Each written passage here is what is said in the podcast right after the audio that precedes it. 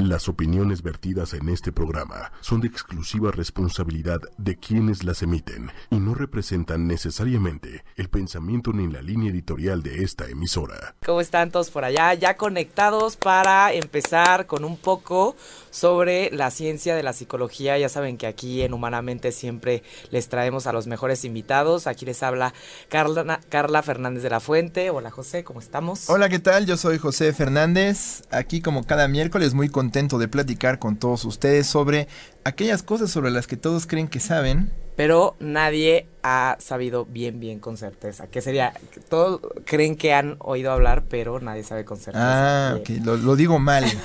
Llevo, ¿qué? cuatro o cinco meses diciendo todos han oído hablar, pero nadie sabe con certeza. Yo creí saber el eslogan, pero obviamente no lo conozco con certeza, ya que lo vengo diciendo mal tantos meses, pero bueno, hoy ya lo sé con certeza que no se dice así. Así pues es, aquí en Humanamente les hablamos justo de todos estos temas de los que tal vez has escuchado que tu mamá te dice o en la escuela de tus hijos o viste en Facebook o en algún lugar, pero en realidad no sabes bien por qué. En TV Notas. Exacto, y, y, fuentes probablemente no muy fidedignas. Entonces justamente lo que hacemos aquí es traerles a los mejores especialistas justo para entender bien la teoría que hay detrás de estos trastornos, de estos problemas, de estas terapias, de estos enfoques de la psicología y de la mente humana. Y pues ya saben, este que pueden siempre descargar el podcast de Humanamente en Spotify, en iTunes, en TuneIn Radio, en Facebook Live y siempre escucharnos en vivo en www.8 con número y media con letra.com todos los miércoles a las 6 de la tarde. Aquí estamos los dos psicólogos este, empedernidos, gozosos de la ciencia. Y nos gustaría eh, preguntar eh, o empezar este programa con una pregunta, si, si ustedes alguna vez han escuchado hablar del movimiento de wellness, que ahorita está de super moda, para que todos, para todos aquellos que no hayan oído hablar de, del, wellness, este, justamente... Que es como bienestar, se traduciría al español, ¿no? Así es, es el equilibrio del cuerpo y de la mente, o es, digamos, el bienestar, digamos, pleno, que no sé quién realmente ha conseguido tener un bienestar pleno y absoluto, más que Dios, yo creo, ¿no? Pero... Montones de influencers en Instagram, parece que ya alcanzaron un equilibrio y... Nos quieren decir cómo le hacen y no, ¿cómo le hacen puedo. Todos estos influencers de conseguir la felicidad plena, no lo sé, pero justamente. sus puntos de tarjeta de crédito, se la pasan de viaje, tienen cuerpazos, amigos, perros. ¿No? Y yo aquí en el Metrobús, todas las mañanas. y yo trabajando en las tardes, en las mañanas y nada más no veo ¿Cómo claro. ¿Cómo le hacen? No ¿Cómo es que tienen vidas tan benditas? No siento el wellness en, mi cuerpo y, lo interesante aquí es que eh, Halbert Dunn, que es un bioestadista de, de, la, de Ohio en los 50, diferenció entre justamente eh, carecer de enfermedad y ya tener un estar en un estado de wellness, que es una condición de cambio este de una buena salud, o sea, es decir, es justo esta condición la cual el individuo avanza escalando hacia un potencial más alto de funcionamiento, que es literalmente si no comes bien, comer bien, ¿no? Si comes muy bien, no comer tan bien, sino que equilibrado. El equilibrio, ¿no? Ni te atasques, ni comas tampoco, ¿no? Ni hagas ejercicio todo el día, ni no hagas nada de ejercicio.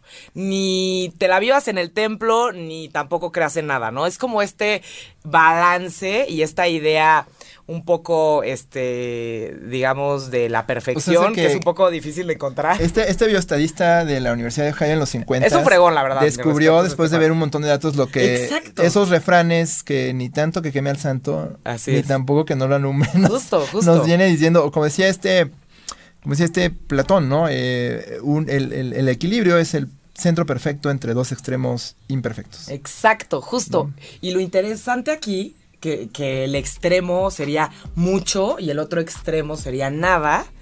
Justo él decía que era la autorregulación, que es como este digamos, mantener un equilibrio. A veces sí, a veces no, para adentro, para afuera, a los lados, a la derecha, a la izquierda, pero nunca en un mismo punto ni al extremo, como dices tú. Entonces, justo pareciera ser que este tema de la autorregulación se está llevando al extremo con el wellness, porque lo que vemos es que hay un hay una industria impresionante de productos alimenticios, de productos de belleza, de productos de psicología, de productos de fitness, de espiritualidad. O sea, ya encuentras mindfulness en todos lados. Encuentras este, psicología encapsulada en lo que quieras. Encuentras este, productos de lo que sea para no ser viejo, para mantenerte flaco, para ah, ir al baño, o sea, para lo que sea, ¿no? O sea, siempre... Quieres comer bien y ayudar al medio ambiente, combatir el calentamiento global resolver los problemas de inequidad económica. Dale like y suscríbete, ¿no? Y te voy a decir todos los días qué debes hacer para que todo lo que hagas no te friegue a ti, ni friegue el planeta, ni friegue la economía, ¿no? Entonces, sí, al parecer vivimos como tiempos donde hay como estos mandatos, ¿no? De, cumplir con un estándar de, de, vida o de éxito que a veces parecen irrealizables y que también pueden hacernos sentir pues, obsesionados por cumplirlos, Y esta obsesión de cumplir con un estándar, con una visión de, uno mismo, de compararnos con los demás, y esta idea de wellness, que está chistoso que se haya planteado desde los 50, cuando en realidad ahorita vemos que realmente es muy, muy, muy marcada, ¿no? Pues eh, este wellness al extremo ha llevado justamente a causar este, este fenómeno, yo le llamo como un fenómeno, este, un, un trastorno, ahorita vamos a platicarlo con nuestra especialista del día de hoy. Hoy vamos a hablar justo de la ortorexia, que es la obsesión por comer sano y que puede traer problemas físicos y mentales. Y para esto, obviamente, trajimos a una especialista en trastornos alimenticios. Ella es Paulina Villarreal. Bienvenida, Pau. Muchas gracias. Gracias por invitarme y pues sí, justo como decían, eh, ortorexia es Déjame presentarte, déjame presentarte, Pau. Bien, Paulina es psicóloga clínica este, de la Universidad Iberoamericana, es colega también. Ya saben que aquí siempre pasan las personas de la Ibero, porque obviamente como José y yo fuimos de la Ibero, pues nos encanta traer a personas que hayan, que hayan estudiado también en la Ibero. Es facilitadora del programa de prevención de trastornos alimenticios de Proyecto Cuerpo, del cual vamos a hablar obviamente, porque no nada más hablamos de lo malo, también hablamos de cómo podemos prevenir o de algunas intervenciones o tratamientos para evitar estos problemas. Ella este, también justamente tiene la maestría en orientación psicológica de la Universidad Iberoamericana y tiene varios cursos, estudios internacionales y nacionales en temas de trastornos alimenticios y representación del cuerpo, que es algo de lo que vamos a hablar ahorita, que está padrísimo. No es el típico, ah, la bulimia que todo el mundo conoce, la anorexia que todo el mundo conoce, no. Esto es ortorexia y es algo muy sutil que se está presentando mucho en nuestro nuestros días que nos gustaría que ahora sí, Pau, nos pudieras platicar de esto. Buenísimo, Carlos. Pues sí. Este, bueno, quiero empezar con la palabra ortorexia. La definió, este, bueno, ahorita voy con el autor, pero era la de ortos, del griego que es correcto, y rexia de anorexia, ¿ok? Entonces por eso se le llama ortorexia. Y como dices, es una preocupación obsesiva por comer alimentos saludables y se centran muchísimo en la calidad y composición de los alimentos. Es decir, buscan como alimentos muy limpios, orgánicos, este sin gluten, sin gluten, sin lácteos, sin grasas saturadas, sin, nada, azúcares añadidas. Es, buscan justo una comida pura o limpia. Y pues eso está de repente muy difícil, ¿no? Y más por ahorita todo el bombardeo. Sin hornear, sin sol, sin radiación, sin grasa, sin aceite, sin nada. Y aquí hay una palabra muy importante que es transgresión alimentaria. ¿Por qué? Porque es todo lo que estas personas con una ortorexia creen que son alimentos que pueden estar dañando su cuerpo. Que tal vez para mí no, comerme un hot dog no es una transgresión alimentaria, pero tal vez a ellos comes un pan con gluten. Este, si es una salchicha con grasa, más queso, con grasa de tocino, no sé, ya se vuelve como una transgresión alimentaria, o sea, realmente que sienten que están dañando su cuerpo.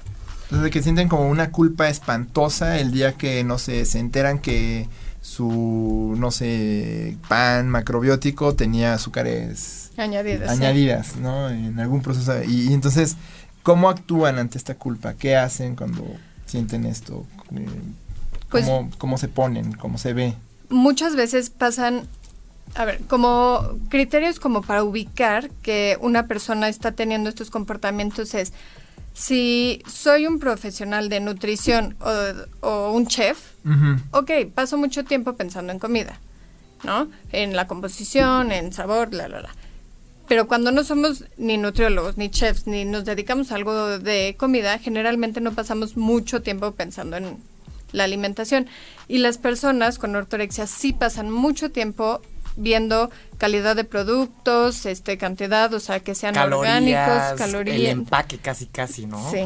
Hasta- O sea, La palabra operativa aquí es obsesión. Ajá. ¿Mandé? Es obsesión. La, la Es palabra clave aquí es obsesión. Hay una obsesión que ocupa todo el tiempo, que los tiene distraídos, este, ansiosos. Estábamos hablando de, de pensamiento de lo obsesivo hace un par de programas. ¿No? Y es como estas personas que no es que nomás les guste mucho algo, es que si no, No es como de desean que sea, no pueden dejarlo de pensar, ¿no? Y es una idea que los asalta constantemente y tienen que de alguna manera contrarrestarla, ¿no? Ah, está contaminado, tienen que hacer montones de rituales y cosas para contrarrestar esa idea, ¿no? Exacto.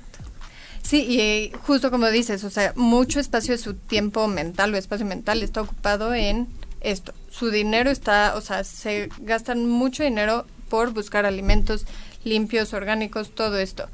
Y también esto puede generar un deterioro en su salud, porque porque no significa que se esté nutriendo bien, que estén bien nutridos, o sea, eso no tiene nada que ver. Y este, también algo importante es que para hay cosas que se descartan. Uno que son temas de religión y enfermedades. Ok, o sea, si am- si yo soy intolerante a la lactosa, pues no me voy a ir a tomar una leche entera, tal vez me tomo una deslactosada o si me gusta la de almendras, la de almendras. Pero el punto es, aquí ya se vuelve un poco moda de cómo ir buscando este la- los alimentos más limpios y poco calóricos también. Que hay una relación con el impacto que pueda tener en tu peso o en tu imagen. Y ya no necesariamente eh, la salud, sino más bien en cómo me voy a ver. Que la verdad es que, ay, qué bonita piel tienes. Ay, porque comí muchísimo, que, que, que almendra. Colágeno. Este, Colágeno eh, hidrolizado. colágeno hidrolizado. Y me estoy echando mis seis suplementos y Ajá, exacto, estoy haciendo purgas y eh, limpiezas y me como mis jugos. Sí, llevo tres días sin comer. Ay, pues por eso me brilla la cara. No, mami. O sea, no te brilla la cara por no comer, ¿no? Chance fue por la crema O otra por- cosa. Como justo estaba pensando, todos los jugos de modas que se echan una semana de puro jugo, pero se están desmayando. Oye, pero ya no te estás sirviendo, te estás desmayando. O sea, como, ¿dónde está el balance ahí? Entonces ¿no? sí se llevan a un término muy literal esto de eres lo que comes, ¿no? Literal, Literal. si yo soy bueno, entonces tengo que comer puras cosas perfectas. Exacto. Ok, interesantísimo.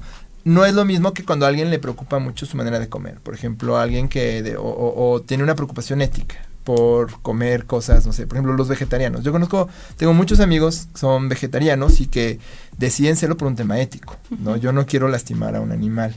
Y se vuelven muy vocales o hasta evangélicos, ¿no? Entonces, si vas a comer con ellos, pues inevitablemente hay una discusión sobre por qué decides no comer carne. Y hasta se vuelve parte como esencial de su identidad, ¿no? Se identifican como, a- además de otras cosas. ¿Cómo diferenciar entre alguien como muy preocupado y alguien que ya tiene un problema de ortorexia? Sí, o sea, hay como una forma de identificarlos o hay una o, o decir, oye, estás en riesgo o cómo lo podemos diferenciar. O sea, justo esta palabra que usaste de que viven como evangelizada ya su Ajá. alimentación va mucho ahí, que van, o sea, tú me estás hablando de una parte ética de no comer por los animales y yo soy fiel de la creencia de pobre animalito, Ajá. ¿ok? Pero necesitamos proteínas. Pero cuando es ya obsesión por, no hay una parte ética o, de cuenta, es un este, pues, quiero limpiar mi cuerpo, quiero desintoxicar, quiero, o sea, como, Alejarme del mal casi casi. o sea, va un poquito unido como con el miedo a las enfermedades. Ajá. Si yo no como jamón de pavo empaquetado, no me va a dar cáncer. O, o sea, como todas estas cosas de prevenir enfermedades, pero si realmente te vas a comer una pizza hoy mañana no te va a dar cáncer. O sea, como siento que es como como dividir esto, ay, ¿cómo te diré? Ay, se me van las o sí, sea, porque digamos que no podemos ir por la vida señalando de ortoréxicos a pues, nuestros amigos los veganos o si alguien decide vivir sin gluten o algo así. Pero también, eh, o sea, es más bien si estructuras tu vida alrededor. Casi casi buscarle gluten a lo que nunca trae gluten, ¿no? Porque nada más es la obsesión de querer comprobar que algo, de querer separar, ¿no? algo de lo que normalmente debe de estar ahí, tal vez, ¿no? Ajá, o sea, son como también estas nuevas modas, como dicen, a ver, si yo no soy una persona celíaca, ¿por qué voy a dejar de comer gluten? Si es moda, si es obsesión, o si es como, ya le voy sumando todo lo que dejo de comer, todo, o sea, es, no hay enfermedad, soy una persona normal, no tengo por qué dejar de comer lácteos, ni trigo, ni, ni tengo diabetes, entonces no tengo que dejar de comer azúcar, o sea, como esta obsesión, este patrón ya obsesivo, esta manera de vivir que tal vez este, los aísla eh, algunas cosas. Ya no voy a ir a comer porque no va a ver lo que yo como, entonces no puedo. Entonces, cuando ya empieza a limitar en la vida ya es como un rasgo muy importante. ya cuando causa una discapacidad. Por ejemplo, en el caso de, este, para hacer un, un, ejemplo, en el caso de los jugos, este, que son tipo dos días sin comer, o el rollo keto ahorita que me encanta que lo keto nunca en la vida existió y ahora resulta que todo es keto, keto, keto y nadie sabía nada de lo keto antes, ¿no? Y había personas flacas y había personas saludables siempre sin lo keto, pero ahora sin keto no podemos Keto, keto suena como quesadillas de tocino para mí.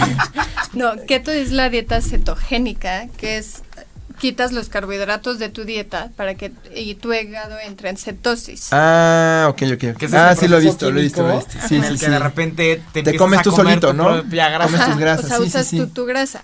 Pero bueno, primero es lo menos sustentable para el planeta que hay, o sea, y dos, sí le echan como ganas a comer grasas, pero no cereales, o sea, como que ya empiezan a tener temas de obsesión por igual, a mí no me gustan todas estas dietas de moda porque dices, o sea, te estás fijando ya en la comida en vez de que sea un momento agradable de vamos a comer juntos, vamos, o sea, no, a ver, ¿qué estoy comiendo? Y no sé qué, son micronutrientes, macronutrientes, o sea, ya se vuelve como disfuncional a mi gusto, o sea, ya no me puedo comer un pan normal, tiene que ser de huevo y almendra para que sea un pan fake. Claro, y, es cierto, No, y luego tú estás con tu dieta high carb y te sientes súper mal porque todo el mundo está como, ay, sí, no esto y nada que engorde y no sé qué, y tú tal vez este no te la vives en el McDonald's, pero pues quieres de repente echarte tus cositas fritas y tu carne así con mucha sangre y cosas así y de repente como que te, hasta te sientes mal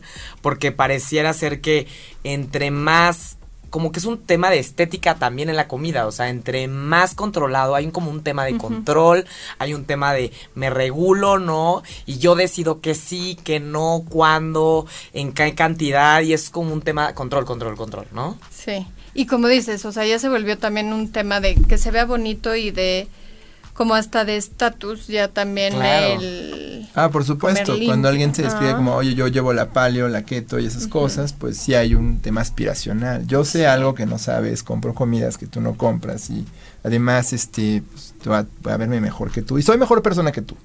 No es algo que se ve mucho en, algunas personas que son como muy este vocales no a veces de, del veganismo o esto no es que ustedes están acabándose el mundo yo lo estoy salvando con mis conductas, ¿no? Y entonces hasta puede ser hasta sí te aísla y te vuelves como solo tienes amigos y lo, lo que tienen en común es que pues se adscriben a este tipo de dietas.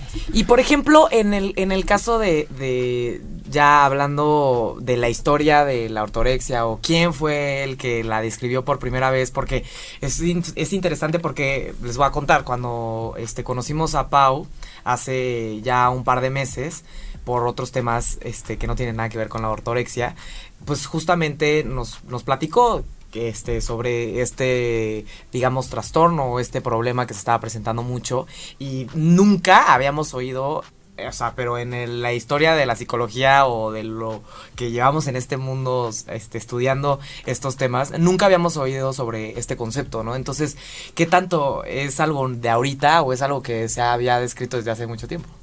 Pues ve, lo describió Steven Bratman. Él es doctor de medicina ocupacional en California, pero lo describió en, eh, en 1996. Ok. O sea, no es de Reciente, bastante aparte en un, reciente. en, un, en un journal de yoga, ¿no? Es lo que tengo entendido. O sea, estaba escribiendo sobre. En un journal de yoga, que, que hay uno. O sea, en una revista científica de yoga, imagino. sí, sí, sí, sí. Y justo este término de ortorexia lo usaba con sus pacientes como de burla. Ajá. Estas que comían súper, hacían sus cleans y todo limpio y así. Dijo, "Ay, ¿cómo le hago para usar una palabra de broma con ellas? Y por eso salió el término ortorexia. Un chiste local. Chiste local, literal. Y este, y bueno, es un término que no está en el DSM-5, o sea, no es un trastorno como formal tal. en el manual diagnóstico de enfermedades Exacto. mentales, o sea, no es algo que uno puede encontrar así como de, ah, de manual registrado y que ya hay medicamentos o tratamientos muy estandarizados, o sea, es algo bastante reciente. Digamos que es emergente. ¿no? O sea, 97 es muy. Es reciente, la verdad. Sí, Digo, reciente. relativamente reciente, reciente. comparado con no sé, el tiempo que se sabe de la depresión y todo eso. Sí hay diagnósticos propuestos, ¿no? Criterios diagnósticos propuestos. Hay criterios diagnósticos propuestos, pero sí como tal, o sea, no está... hasta- igual él dice que no quiere, bueno, Steve Bratman no quiere ponerlo en el DSM-5 porque dice, también no podemos estar como categorizando todo el tiempo Etiquetando a a todas la las gente. conductas. Claro, trae sí. muchas implicaciones meter algo en el manual diagnóstico, ¿no? Meterlo en un seguro, establecer este Imagínense, al ratito, al ratito vas a ir al súper y ¿cuántas cosas veganas traes en la bolsa? ¿Cuántas este cosas sin gluten traes, no? O sea, casi casi Sí, ya no, una y- regulación. No, y poner a todos los psiquiatras de acuerdo sobre un trastorno va a ser imposible. Imposible.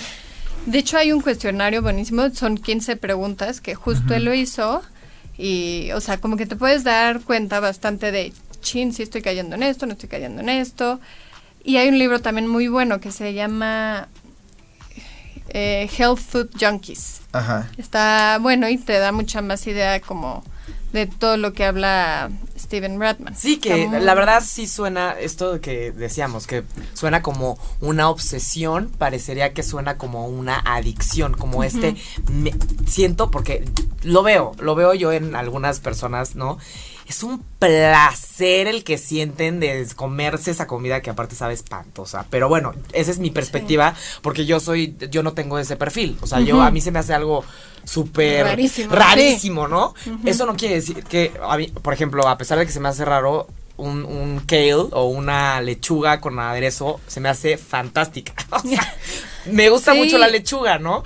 Pero ya temas tan extremos de este semillitas y comida, porque aparte todo esto es carísimo. O sea, Sí. toda la comida super food es bastante cara, ¿no? Y a veces como que sí dices, hay como un gusto interno de, mira, ya compré lo nuevo que traigo, Sí. mira, me estoy tomando esto y yo soy de las que me tomo esto, ¿no? Ajá. Y si tú no te lo tomas, Por, eres gorda o estás fuera Siempre de hay un tema aspiracional y, y a Sí. veces ciertos grupos de, de fitness y pueden tener características como de culto. Por ejemplo, el Soul Cycle. No, que tienen este rollo de vamos a estas bicicletas estacionarias. Oye, oye, oye, no critiques estamos- el ciclo. No, No, es que- critiques el ciclo. Es que es, pero es, que es, es parecido. Ahora, La verdad no- es que sí, 100%, 100%. puede serlo porque si hay un Es tema de convencer a otros subales, te, te cobro extra por algo. Gente que te guapa haciendo que ejercicio, todo el mundo así con su topsito. ¿Qué es la ¿no? cosa, no? O sea, Sí, atrae claro. gente que ya se ve bien. Entonces, si yo no me veo bien y entro a estos, pues me va a sentir mal conmigo mismo de entrada. Y además creo que hay un sistema de entre más le pedalees o más pagues, más adelante estás en las filas. Y entonces No, no, eso no. el Pero eso ya es facilitador. como tu Eso- valor, que tanto Sí, no, ya- es que así funciona, ¿no? Y sí los han llegado a comparar con cultos. Si tú lo ves, y también Sí. el TRX o el CrossFit también tienen características similares, ¿no? Si no, y entonces Es un culto, sí. es no necesariamente es enfermizo al niveles de la ortorexia. Puede que diga mucho de los males contemporáneos que tenemos como cultura, No, pero sí, justo. pero son factores de riesgo. Estar Exacto. entrando en estos tipos de, de ciclos ocultos puede que te ponga en riesgo, ¿no? De- de ortorexia. Y es que justo hay una parte muy importante porque no es ni satanizar una cosa, o sea, ni que ir a hacer ejercicio esté mal, pero tampoco es como ya hacer ejercicio por mi salud, por nada, sino ya es la moda, el que se me vea bien, el, o sea, es el culto al cuerpo, justo lo que estás diciendo. Como brasileños, ¿no? No, es broma. Es lo que pasa es que en No, Brasil todo el mundo siempre es cuerpo, cuerpo. Y, y en Brasil no hay una persona gorda. O sea, es impresionante. Caminas por las calles y dices, Dios mío, un gordo, por favor. Mándame es- un gordo. Es bien interesante. Yo creo que debe ser como una dificultad. Bueno, ha de ser bien difícil porque ¿por qué no habría de ser lo más importante para mí? ¿Cómo es mi cuerpo y cómo estoy? Si es la piel que habito. Si es el, el- el- Es- es, es- mi templo, ¿no? Y lo estoy cuidando, pero ya cuando llega una obsesión, ya cuando se vuelve lo único que te preocupa y te define, yo creo que es cuando ya podemos hablar de una enfermedad o, o una condición que requiere atención, ¿no? Porque será muy fácil y muy cómodo y divertido salir de aquí tachando a nuestros amigos los veganos que nos hacen sentir mal conmigo mismo. De que Ah, está mal. enfermo, porque no, yo y no que soy tienen ortorexia. Y no es necesariamente el Porque caso. mato ¿no? Yo creo vacas. que es importante hacer esa distinción. Porque luego se puede prestar a que muchos escuchen el programa y digan, ah, pues yo no voy a ser vegano porque es una enfermedad, no es ortorexia. Y no va por ahí. ¿no? ¿Y qué tanto, por ejemplo, cuando una persona tiene anorexia o bulimia, se presenta también la ortorexia, por ejemplo? Muchas veces, más bien como en la anorexia, Más, más la anorexia que en la bulimia. ajá, este, pero no, o sea, es que es como todo un rollo, pero pueden pasar de anorexia a ortorexia, de la restricción alimentaria, sí, de sí, sí, sí. no meter comida a tu cuerpo, de todo este tema tal vez de purgas, Ah, de atracones, que entre todo, lo que sea, salga, ¿no? Que pesan y todo. Ah, ahora ok, si ya voy a aceptar alimentos, ¿qué alimentos voy a aceptar? Súper ultra limpios, que no tengan, o sea, se puede como movilizar más fácil. Ok. Y será esto justamente, y ya vamos para allá, con esta, este tema de, de la percepción del propio cuerpo, o es un tema como más... por- porque ya hablando de, trastornos mentales, una cosa es muy diferente para el tema obsesivo compulsivo, que es la persona que se lava las manos 80 veces y quiere pureza absoluta y casi casi este ya las tiene súper resecas, o la persona que se regresa y checa todo el tiempo, o la persona que siente que todo el tiempo le este va, se siente como inseguro. A ver, eso es, ya sería como un trastorno obsesivo compulsivo, y por otro lado están los trastornos dismórficos, que ya sería como lo que yo veo en el espejo es algo distinto. Entonces, tengo conductas para que el- para cambiar lo que estoy viendo en el espejo, ¿no? O para tal vez cambiar mi cuerpo. ¿Va más por un lado, por el otro? ¿O qué sería tu opinión? Esto sí es de opinión personal. Sí. A ver, el trastorno dismórfico corporal va directamente a la percepción del cuerpo. Así es. O sea, es la representación mental de nuestro cuerpo. Y duran, bueno, en el trastorno de anorexia, bulimia, bueno, en todos los trastornos alimentarios, se puede ver, este, bueno, puede haber dismorfia corporal. En la ortorexia, no a fuerza. Ah, ok. O sea, no no- necesariamente. no necesariamente. Ah, ok, no necesariamente hay un tema de que lo que yo veo en el espejo, sino No. puede ser solo la idea de. Ajá, o sea, puede que haya, puede que no, pero en la ortorexia es un poco más como de eh, Limpieza. de forma de vivir limpia, ajá, de no no me quiero enfermar, no quiero, pero sí es una obsesión muy fuerte Muy por la comida y puede ser justo una manera de justificarte de de ser vegano, de ser ovo lácteo vegetariano, de ser lo que quieran, pero acuérdense, no hay que satanizar como dicen No. A Sí, no. estos, o sea, pero porque de repente nos pueden decir a nosotros, ¿qué? ¿Cómo? No, no es, no, no, no estamos diciendo que... No, no, no, es simplemente- Maldito cavernícola. Sí, no, para nada, es hablar, es... eh, también es el enfoque del- de, de cómo hablamos un poquito, ¿no? No es, Sí, sí, no sí. es- a veces como que es hablamos de broma, pero en realidad se le tiene respeto a todo el mundo y... y Yo es ver, catártico Es decir, catártico, sí. si te sientes mal, porque no? No, pero es que No, mucha gente a mí ya me dice, es que me quieres engordar, ¿qué quieres? ¿Vas a encontrar...? No, a ver, es que no es ni una ni otra, es que vamos a encontrar como el balance, o sea, el balance es como lo ideal, como lo que decían al principio. Ni todo ni nada, Exacto. pero aquí Sí, sí, sí, es cerebro un de nada. pan. Aquí sí es un nada, ¿no? Ok. Este, en el caso de, de la ortorexia, que justo nos gustaría estar como un poquito más a- a- al centro donde permites un poquito de más alimentos. Pueden ser tal vez alguien vegano que sabe que puede hacerle daño a los animales, pero que el extremo no sea tan radical, ¿no? Exacto, que más que nada como esta obsesión, este tiempo del pensamiento. Tal vez yo soy vegano, voy y sé que me hago una lasaña, la, la, la, la, la, pero ya, tan tan, ahí se quedó. No le gasto más energía en estar viendo que si las espinacas son las orgánicas, las no orgánicas, las de... O sea, ya, punto y se acabó. Ándale, que- ¿Me entendieron? Exacto, sí, que no, que no hay una sospecha constante de, bueno, ya compré las espinacas, pero resulta que estas espinacas no son locales y entonces tengo que ver cómo contrarrestar el, el peso de carbono de las espinacas que me comí y entonces, y nunca estás satisfecho. Nunca es. ¿no? Y- por ejemplo- muy bien y no estás satisfecho. Por ejemplo, imagínate que. Imaginémonos que llega una señora de 40 años comentando que su hija le saca de onda la conducta de su hija porque su hija, supongamos que tiene 16 años y gasta unos dinerales en todos estos superfoods y está como la ve que a la hora de la comida este hay unas discusiones con la persona que cocina o con su mamá porque no debe de cocinar otras cosas y son como constantes problemas alrededor de lo que se va a comer y obviamente a la mamá le preocupa. Tú de entrada dirías nutriólogo, dirías psicólogo, ¿qué dirías? Yo diría psicólogo, aunque lo común es mandarlo al nutriólogo. Muy bien, muy bien, Ajá. muy bien. Ok, ok. Sería porque un- es un tema. Es un tema de pensamiento, de obsesión, de conductas. La, el alimento es un síntoma, pero es un síntoma. Y a veces, si vamos al nutriólogo, solo vamos a, ¿cómo se llama?, a fomentar estas conductas en vez de decir, a ver, por aquí no va la cosa. Claro, claro, claro. Claro, que Si el nutriólogo te va a decir, Venga. perfecto, síguele dando a pero tu aún puede keto que todos los días. buscan, porque un nutriólogo pues, ético te va a decir, mira, pues busca lo que te haga bien, esto es lo que necesitas y esto es lo que tienes acceso, ¿no? Porque luego, y puede que lo que suceda es que sea una persona que brinque de nutriólogo en nutriólogo hasta que llegue uno que le diga lo que quiere escuchar. Ese Eso es pasa el mucho, problema, ¿no? ajá. Eh, ahora, aquí nos preguntan, ¿a partir de qué edad se presenta la ortorexia? ¿O cuándo podríamos decir que ya es un, o una enfermedad instalada? O Pues mira, mm, está, ¿Cuándo yo es creo que común? como los trastornos alimenticios muy marcadas en la adolescencia. Claro. pero cada vez yo creo que es se va a, a más chiquitos, mucho más chiquitos. Un pediatra me estaba contando que ha tenido niñas de 6 años con anorexia ya, o sea, y con desnutrición, hospitalizadas, que dices, ay, ¿cómo tan chiquitas? Entonces, así una edad que te digan, no sé, creo que es el en el periodo de la adolescencia. Claro, en sí. general.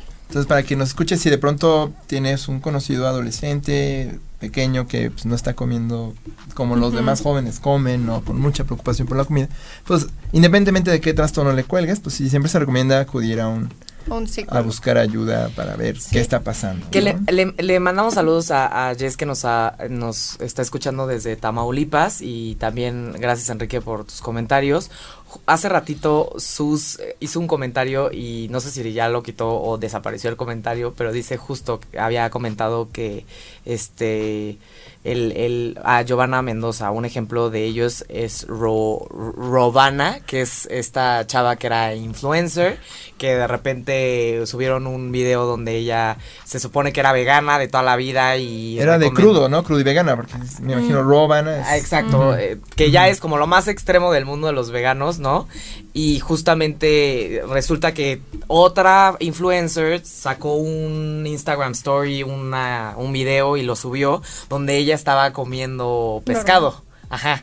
Y ya saben, todos los este, seguidores se les echaron encima y salió ella después, que la super regó más todavía, porque sale ah, diciendo que eh, su doctor le había recomendado comer pescado porque le había dado amenorrea, que es cuando te deja, dejas de tener el periodo debido a la falta de nutrientes, ¿no? Sí, que obviamente es algo súper peligroso para el cuarto. Ya- Ya cuando un, un adulto todavía tiene amenorrea es algo peligrosísimo, ¿no? Sí, pues ya es como es cuando ya llegas a un nivel que tu cuerpo ya está respondiendo, pero hay que acordarnos que todo esto empieza con conductas, puede empezar con conductas de, reo- de riesgo, Riesgo. perdón, este, con bombardeos sociales, o sea, puede empezar como con mu- cosas muy chiquitas que no nos damos cuenta, hasta síntomas ya físicos, que uno puede ser la menorrea, que tu cuerpo te está diciendo, no puedo gastar nutrientes, perdón, o sea, hay que conservarlos. Y bueno, pues hay muchos otros como descalcificación ósea, este, problemas intestinales. Claro, desmayos, bueno, infartos. La o sea, ansiedad, depresión que Ansiedad, viene con este tipo de todo. preocupación. Imagínate Sí. la ansiedad de no comer lo suficiente todos los días, por ejemplo, pero hay gente que no ha de sentir tal vez esa ansiedad, no, no la percibe, ¿no? Por el placer de mantenerse en control o en equilibrio. ¿no? Es mayor el placer. El placer, exacto. Bien, este, ahí estuvo lo de Rowana. Podríamos comentar sobre el caso, el otro caso que me comentaste. Bueno, hubo un caso muy sonado en redes Ajá. sociales de una muchacha que se llamaba la, la Blonde Vegan, la vegana rubia, que también eh, en algún punto subió un post en su blog, creo, donde dijo que, bueno, pues ya no iba a practicar o ya no iba a ser vegana porque le diagnosticaron ortorexia. Y es que ella describe su día a día, dice, ella empezó a escribir sobre veganismo porque cuando iba en la universidad y tenía mucho estrés y todo, pues comenzó a hacer periodos de limpieza con jugos y como que se sintió muy bien y de pronto la gente a su alrededor le pedía consejos sobre qué jugo se aventaba porque pues, se veía más flaca y entonces y ese es bien chistoso ver el curso de la enfermedad, como de pronto pues lo que parte igual de un síntoma muy concreto, ¿no? De pronto ves cómo se cómo lo afronta y hay un entorno social que lo promueve. Claro. Y es entonces de pronto clave. tu valía se deposita en la calidad de tu comida y de pronto la gente te busca por porque eres un gurú de la comida y entonces dice que para ella era bien chistoso porque le pedían consejos de jugos y dietas y ella pues ni ella creo que estudió administración de empresas y, y escritura creativa, ¿no? Entonces, dice, yo ni siquiera soy una experta en nutrición, pero pues la gente ve que me veo bien. No, es una chava atractiva, no, es una chava con presencia en redes sociales, pues le piden consejos, ¿no? ¿A quién le vas a hacer caso? ¿A la chava guapa de la internet o al nutriólogo que pues puede que se vea igual que tú, ¿no? Entonces, Claro. que es bien interesante. Entonces, y que el nutriólogo cobra 1200 pesos la consulta y la del la influencer te manda un chatcito de qué es lo que tienes que O hacer. pone ahí y- su receta. Y entonces la chava-. Empezó a construir su vida, se salió de la escuela, se dedicó entero a su blog, de pronto estaba haciendo dietas todo el tiempo, llegó un momento en el que ya no tenía amistades, comía sola porque en ningún lado había lo que ella pues necesitaba para cumplir con esta expectativa que se había puesto. Sintió mucha ansiedad, se empezó a sentir mal, empezó a tener desmayos y entonces fue al doctor y le dijeron, no, pues tú tienes esto. Entonces tuvo que salir al público y decir, tengo ortorexia, estoy en tratamiento, estoy yendo a un terapeuta, estoy yendo con nutriólogos, ¿no? Y bueno, esta es una condición que a mí me afecta y por lo tanto pues no puedo seguir llevando por recomendación de mi, Médica, de, ya. de mi médico y de mi terapeuta. Pero pues qué bueno que salió y lo dijo. Lo que pasó con Roana es que algo que le causó amenorrea seguía siendo producto de su trabajo y seguía promocionándolo. Por eso todo el mundo se la aventó encima y con toda razón, ¿no? Y algo que dices, José, muy interesante es cómo todo el mundo le aplaudió, que se veía bien, que, bueno, que ya el enflacar es para aplaudir, que entonces, ¿qué Ajá. estás haciendo? Entonces, como toda esta promoción, pues sí, promoción social, como dices, ay caray, o sea, es un bombardeo. Si yo bajo de peso, si engordo, ¿qué pasó? Entonces, Te dejaste ir. Estos mensajes, claro. Te dejaste como, ¿por qué? Ay, pobrecita, la lonjita se le sale, ¿no? Y si estás así, casi que, que mucho es lo que comentábamos en, en que obviamente invitamos a todos a escuchar nuestro programa sobre trastornos alimenticios. ¿Cómo es que cuando una persona tiene un trastorno alimenticio y en este caso, por ejemplo, bulimia o anorexia, baja mucho de peso? En el momento en el que baja, todo el mundo le dice, muy bien, qué bien te ves. Y eso refuerza el trastorno. Entonces al final es un tema de, sí, se ve bien, porque para el estándar este, que todos estamos acostumbrados se ve bien, pero tal vez su cuerpo internamente está sufriendo porque esa no sería la estructura ósea o, o- o la cantidad de músculo que debería de tener, ¿no? Exacto. Bien, qué interesante. sí. Y normalmente, ¿cómo es el curso de tratamiento? Mencionaste, bueno, pues ir a terapia. ¿Cómo se atiende una persona con, con esta condición? Pues lo ideal, considero yo, que es tener un equipo multidisciplinario.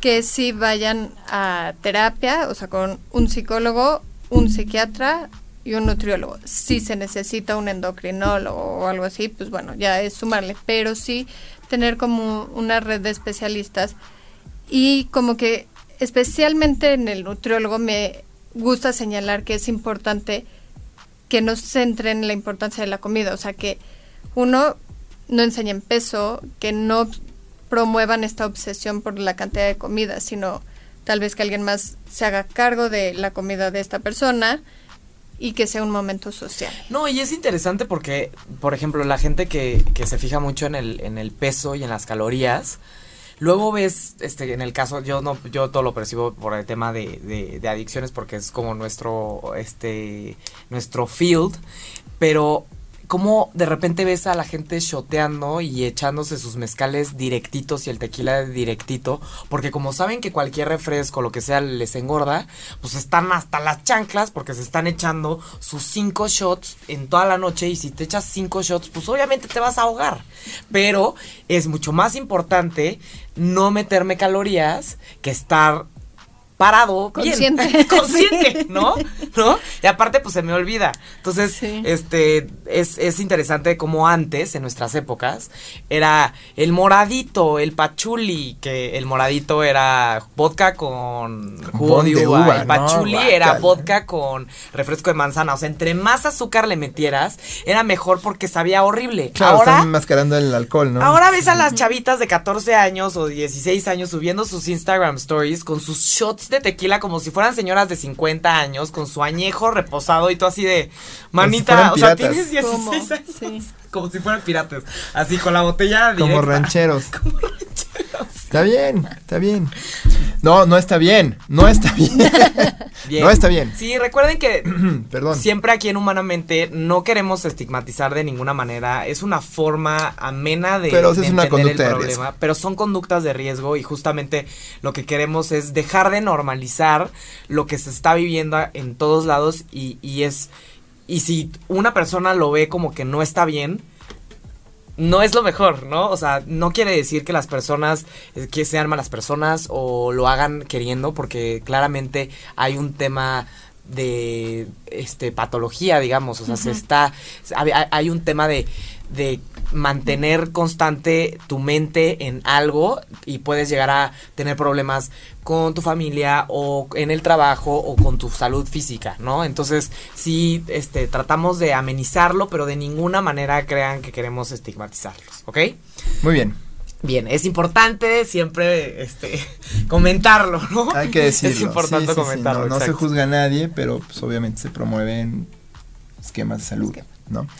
Ahora, eh, entonces, siempre un equipo como cualquier otro trastorno de la alimentación, que estén Sí. coordinados entre ellos, que sepan Que lo que está haciendo el otro. Exacto, pero también es muy importante cuando se presenta ortorexia que todos entiendan este término. ¿Por qué? Porque si llega un paciente y creo que es anorexia y no ortorexia y trabajo con una nutrióloga y la nutrióloga dice, perfecto, hay que darle Ensure o así para subirla de peso para una ortoréxica, no tiene grasa, tiene, o sea, ya no es una no comida le va a limpia. gustar, no va a conectar es una con la- traición. Claro. No, ok, entonces no la puedes Es importante saberlo, tal vez Exacto. es más, este, se, le puede sacar tal vez hasta más jugo desde la perspectiva del especialista para tener un mejor tratamiento que eh, andar diciendo a la gente que son ortoréxicos, ¿no?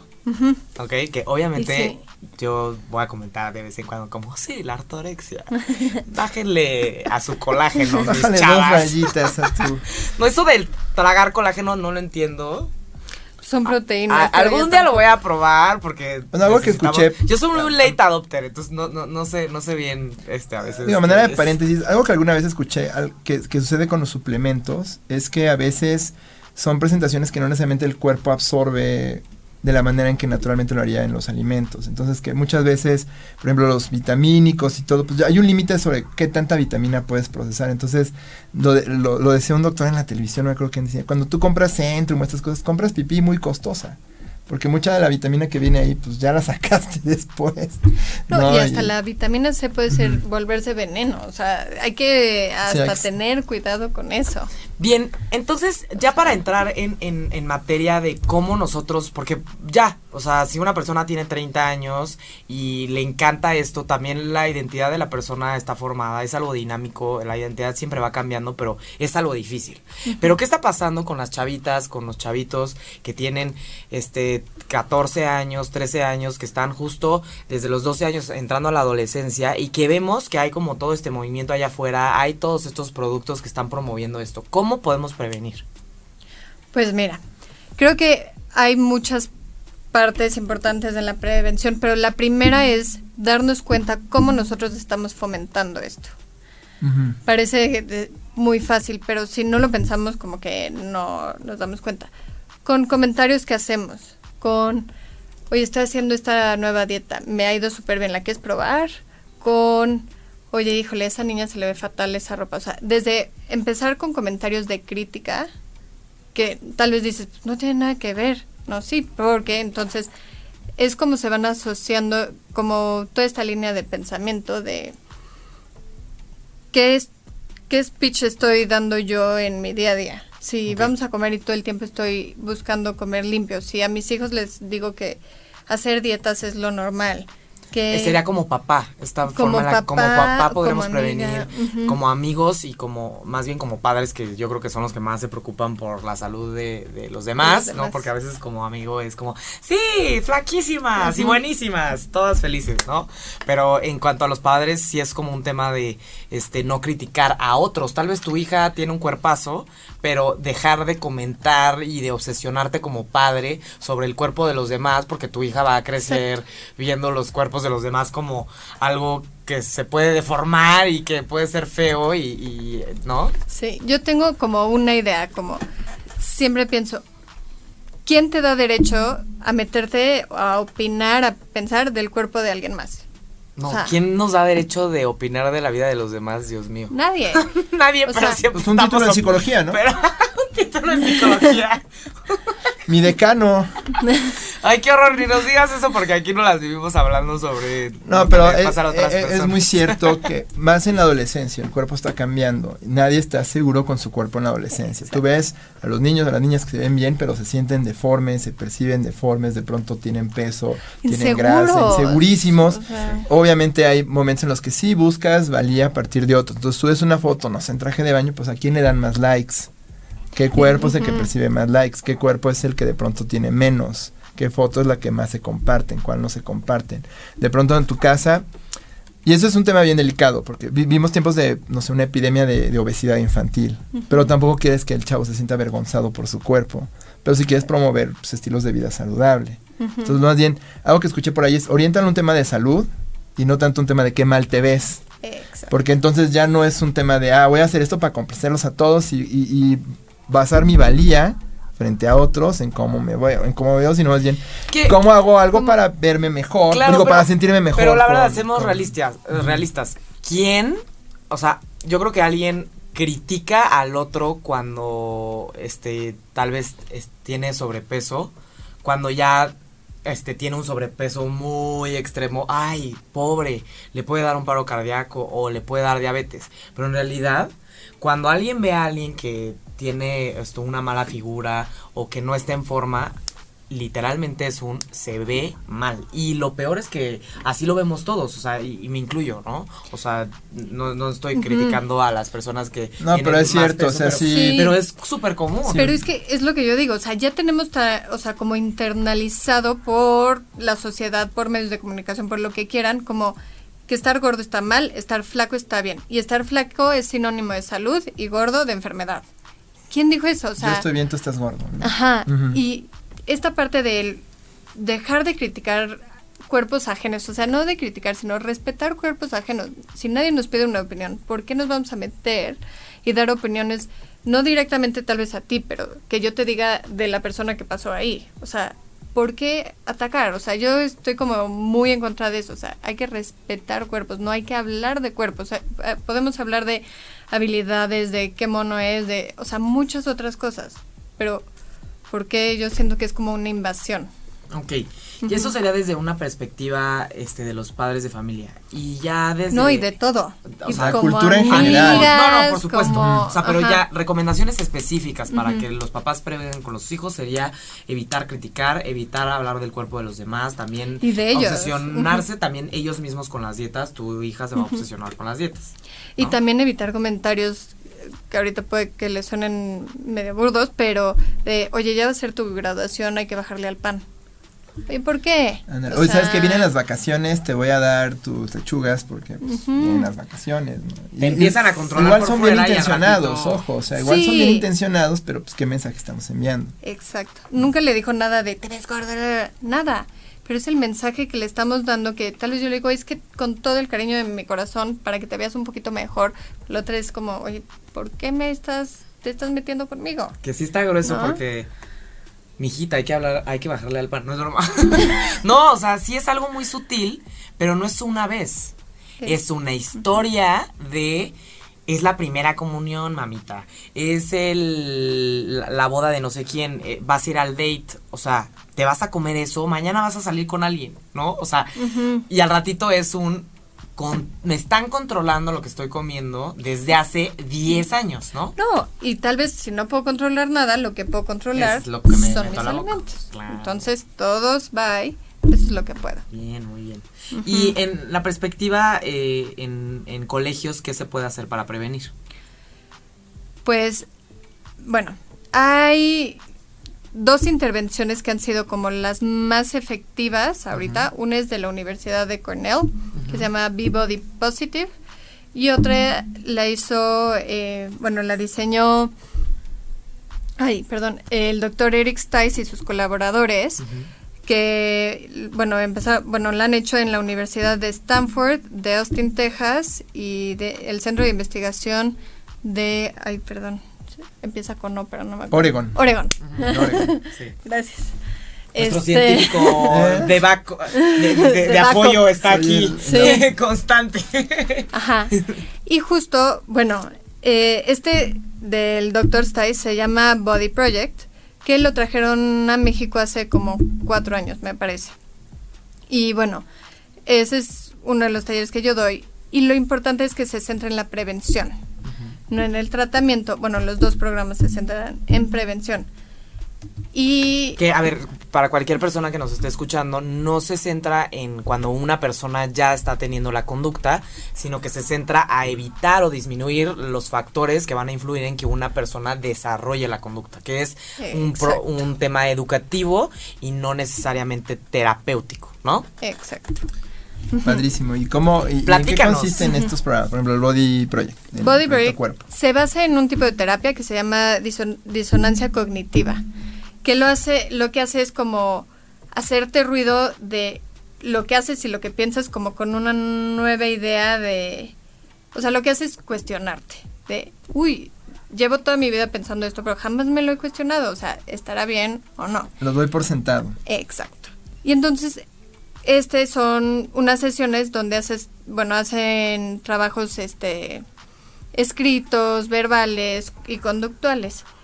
Eh, y todos estos son en como en un diálogo de en contra del ideal de belleza. De belleza y de delgadez.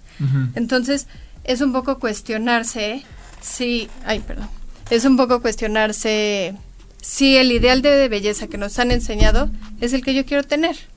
O sea, o si soy yo mi ideal de belleza, o qué es este o es algo que está ideal allá de afuera que belleza. me están que Bombardeando, ajá. que- Ajá, entonces, Suena como una batalla muy difícil. Claro.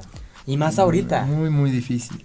No, y más ahorita, o sea, eh, y yo creo que a las chavitas, o sea, a mí me impresiona el, el vas a un a un lugar a un lugar social, un restaurante y ves a chavitas adolescentes o que tienen 21 y- o 20 o Ujú. 18 y son todas, todas. Las ves flaquitas a todas y si era algo que no veías en mi época cuando yo tenía 18 años. Había muchas personas flaquitas porque pues hay personas que tienen por genética, ¿no? Y seguro también había otras personas que tenían anorexia, ¿no? Pero ahorita a todas las ves flaquitas, flaquitas, flaquitas y dices, wow, o sea, ¿qué está pasando este en, en nuestras épocas o qué Sí. está pasando en nuestro mundo en el que a todas las ves, o sea, ves tú ves Instagram y ves a los grupos de amigas y dices, wow, o sea, es que no es una o dos, son todas, Todas. flaquísimas, ¿no? ¿Y qué tipo de, de, de preguntas o cuestionamientos se pueden llegar a hacer para que, un ejemplo, darnos un ejemplo de, de qué es lo que hace que una persona diga, ¿Cómo se "Ah, cuestiona? Sí. Ajá, ¿cómo se pueden cuestionar? o sea, justo se hacen bueno, algunos de los ejercicios son hacer juegos de roles, como el decir frases que comúnmente usamos y decir, ay, chin, o sea, el, ¿qué impacto puede tener una frase de, híjole, esa niña no se le ve nada bien esa ropa? Pero ¿qué tal que ella la escuchó? ¿O qué comentario te han dicho a ti que se te ha quedado marcado? Porque creo que a todos nos han dicho un comentario y tal vez no lo dijeron con ninguna intención y esa persona ni se acuerda ni nada, pero ¿cómo se te queda guardado? Y entonces la importancia de tus propios mensajes a otros. Ok. O sea, esos son como unos de los ejercicios. Como de, a ver, también cuidar al bully, digamos, ¿no? Que en realidad no está bulleando, no es violencia, no está ej- ejerciendo violencia tal cual, Nada. pero nuestra cultura hace que tengamos estos comentarios y es como un tema de no está normal y no está tan bien como Ujú. tú lo estás viendo, ¿no? Exacto. Y también como construir cuál es el ideal de, como se trabaja en grupos, cuál es el ideal de ese grupo. Y a ver si conocen a una persona con ese ideal, con todas esas características. Y pues nadie conoce a nadie este que sea, no sé, sonrisa blanca, piel perfecta, 1,80, no sé. Ah, yo sí, lo veo en el espejo. ah, no es cierto, no es cierto. No, pero también Pero es cierto, no. como, Son a ver, este, estereo- platónicos. ¿no? Ajá, pero además que tal vez nos pueden enseñar que son súper amigables, fiesteros, que tienen una familia con la que se dan perfecto, la pareja perfecta, hijos perfectos. O sea, dices, ¿cómo? ¿En qué momento no se cansan de tanta perfección, no? Y eso, de hecho, eso justo lo que dices es algo que sí, o sea, considero que es básico y más en nuestro mundo ahorita de Instagram, este Snapchat, Facebook, este tema de compararse con el otro. A ver, y esto va de tema personal para lo que nos escuchan y para los que tengan hijos y para los amigos y para todos. O sea, si estás viendo que la otra persona tal vez tiene más que tú, porque siempre va a haber alguien que tenga mejores cosas que tú, mejor Sí. cuerpo que tú, mejor, va a ir a mejores restaurantes que tú, va a ir a mejores viajes que tú, va a tener más tiempo libre que tú, va a tener lo que sea, más followers que tú.